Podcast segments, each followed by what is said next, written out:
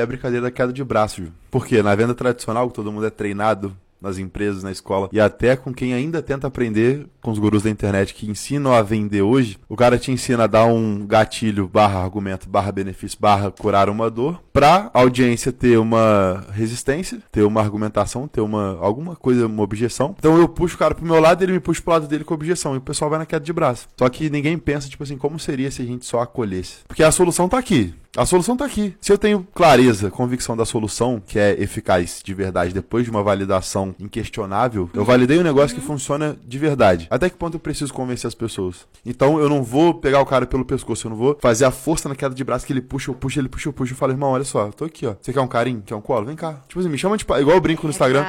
Me chama de padrinho que eu resolvo a sua vida.